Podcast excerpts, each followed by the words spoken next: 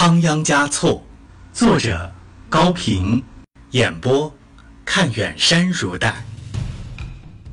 第八章，处女座，第一集。阿旺嘉措回到寺中，同伴们都已经睡了。他摸到了火镰，一边默念着副稿中的诗句，一边打火点灯。颤抖的手怎么也不听使唤，一连打了五六下，有一下还打在了手指上，才把带削的草纸打着。他吹出了火苗，点燃了酥油灯，把纸垫在一侧干猪耳巾上，刷刷的写起来。写了几句之后，便突然停了笔。他觉得这样写，感情倒是表达出来了。但是句子太散，太长，读起来和平常人们说话没有什么区别，排列起来也不好看，像一只不合脚的大靴子。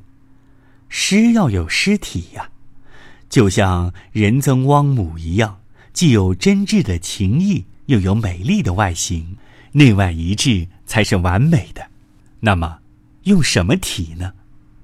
他想起了西藏古代文学中有一种六言四行体，但它每三个字一顿，一句才两顿，用起来又像穿一只太紧的靴子。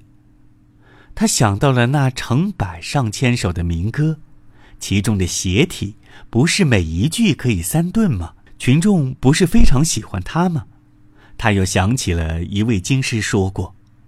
内地的古代汉文诗中有一种叫三台词的，也是六言四行三顿。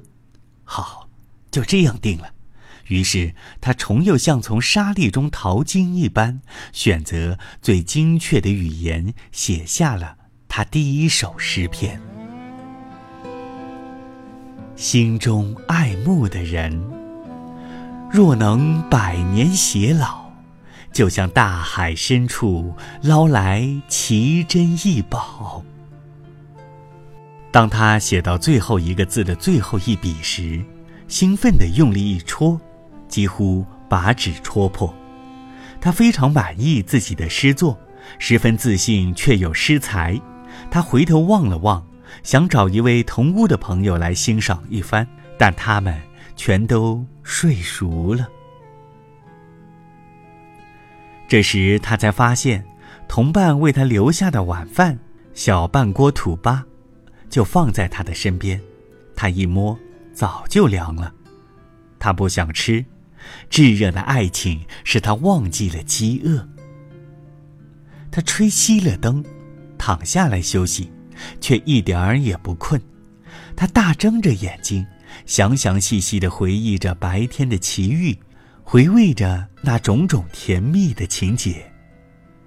一道月光从东窗射了进来，正照在他的胸前，触发了他的灵感。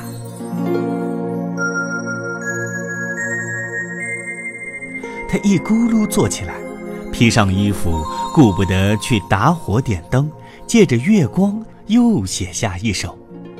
字迹有些凌乱。笔画也有些重叠，但是还能认清。从那东方的山岗，升起了皎洁的月亮。含母爱的姑娘脸庞，浮现在我的心上。月亮越升越高，室内越来越亮。阿旺加措目不转睛地望着圆月，它的光正像仁增汪姆的目光一样温柔，毫不刺眼，随你看多久都行，绝不会生你的气的。我要为他祝福，我要为他祝福，我要为他。阿旺加措心里这样念叨着。从衬衣上撕下一条布来，又借着月光写满了为仁增汪母祈福的文字。待了很久很久，月光转出了卧室，他才把布条揣在怀里，像婴儿一样微笑着睡去。第二天，阿旺加措上完了课，附送了一段西藏王统世系名鉴，急忙向街市走去。他故意从远路绕行，为的是找一个僻静的地方，挂起那条为仁增汪姆祈福的幡。他来到一棵不大不小的柳树跟前，他想，应当把福幡挂到树梢上去。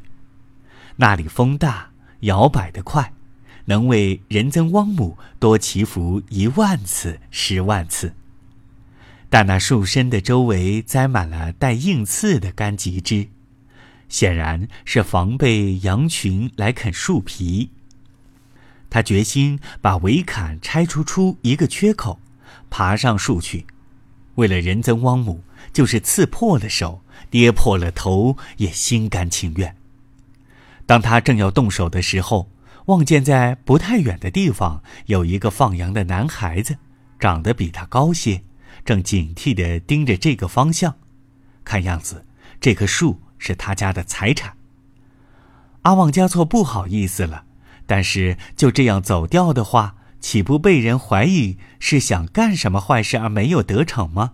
干脆照原来的打算，把符幡挂上去好了。挂完了符幡，又把干棘枝重新栽好，在朝街市走去的路上。又一首诗吟成了。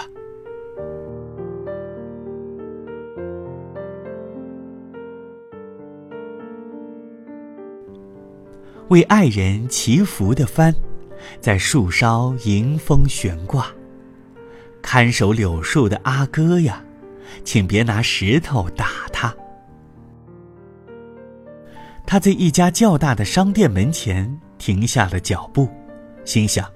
今天是第一次去看望自己的情人，一定得买件东西送他，即使为了那一吻，为了报答他的情谊，就是送一座金山也应该。他摸了摸怀中，银子都在，数目还不小嘞。在波拉巴桑寺的时候，纳森冒着风雪来看他，告诉他家中的房子已经锁好了。租种的五克地也退了，三头牛卖的钱一部分布施了寺院，一部分交了阿妈的死亡税，一部分用在了丧葬上，剩下的一小部分全都带来交给了他。他进了商店，边看边想，拿不定主意，因为他还不知道仁增汪姆最喜欢什么或者最需要什么。最后。选择了一个镶银的松耳石头饰，剩下的钱大概还够买一双靴子。他毫不费力地找到了那个小店铺，仁增汪姆正坐在门内，半个身子探到街上张望着，好像料定他准会出现似的。仁增汪姆高兴地站了起来，把他请进内室。昨天那幅垂着的布门帘，不知什么时候已经被撩开来，斜挂在门边。阿旺加措往室内扫了一眼，似乎比铺面还小还黑。他感到惋惜和不平。这样美丽的姑娘，竟住在如此不美的地方。她应当坐在彩云上，坐在莲花中，坐在宫殿里才对。阿旺加措用恳求的语调说：“我很想送你一件纪念品，不知道买的对不对，请你不要生气，我没有别的意思。”说着，双手捧出松耳石，请你一定收下，不然我……我明白你的意思。仁增汪姆没有让他为难，双手接了过去。我很喜欢，它比什么都珍贵，因为是你送我的。阿旺加措放心了，殷勤地说：“来，我给你戴上。”不行啊，不行啊！仁增汪姆立刻从头上取了下来，怕人看见。姨母会问：“这么贵重的东西从哪里来的？”仁增汪姆学着姨母的腔调，就说我送你的呀。你，你是谁？他认得你吗？他喜欢你吗？说不定还要骂你呢。仁增汪母提心吊胆地说：“他管我管得可严了。”是啊，一个女人从小到老都是受人管的，谁都在管她，父母和一切长辈，丈夫和一切同辈，子女和一切晚辈，还有不成文的法律，令人生畏的佛命，而且管得那样严厉，那样不公正，以致扭曲了他们的性格，使他们的血液中流动着自卑、虚荣、狭隘。脆弱、做作，这些并非女性所应有的东西。消除了这些东西，该多么好！当然，变成了泼妇也是可怕的。他喜欢人憎汪母，就是因为她最具有女性的美，又没有一般女性的弱点。她含蓄而又大胆，大胆而又细心。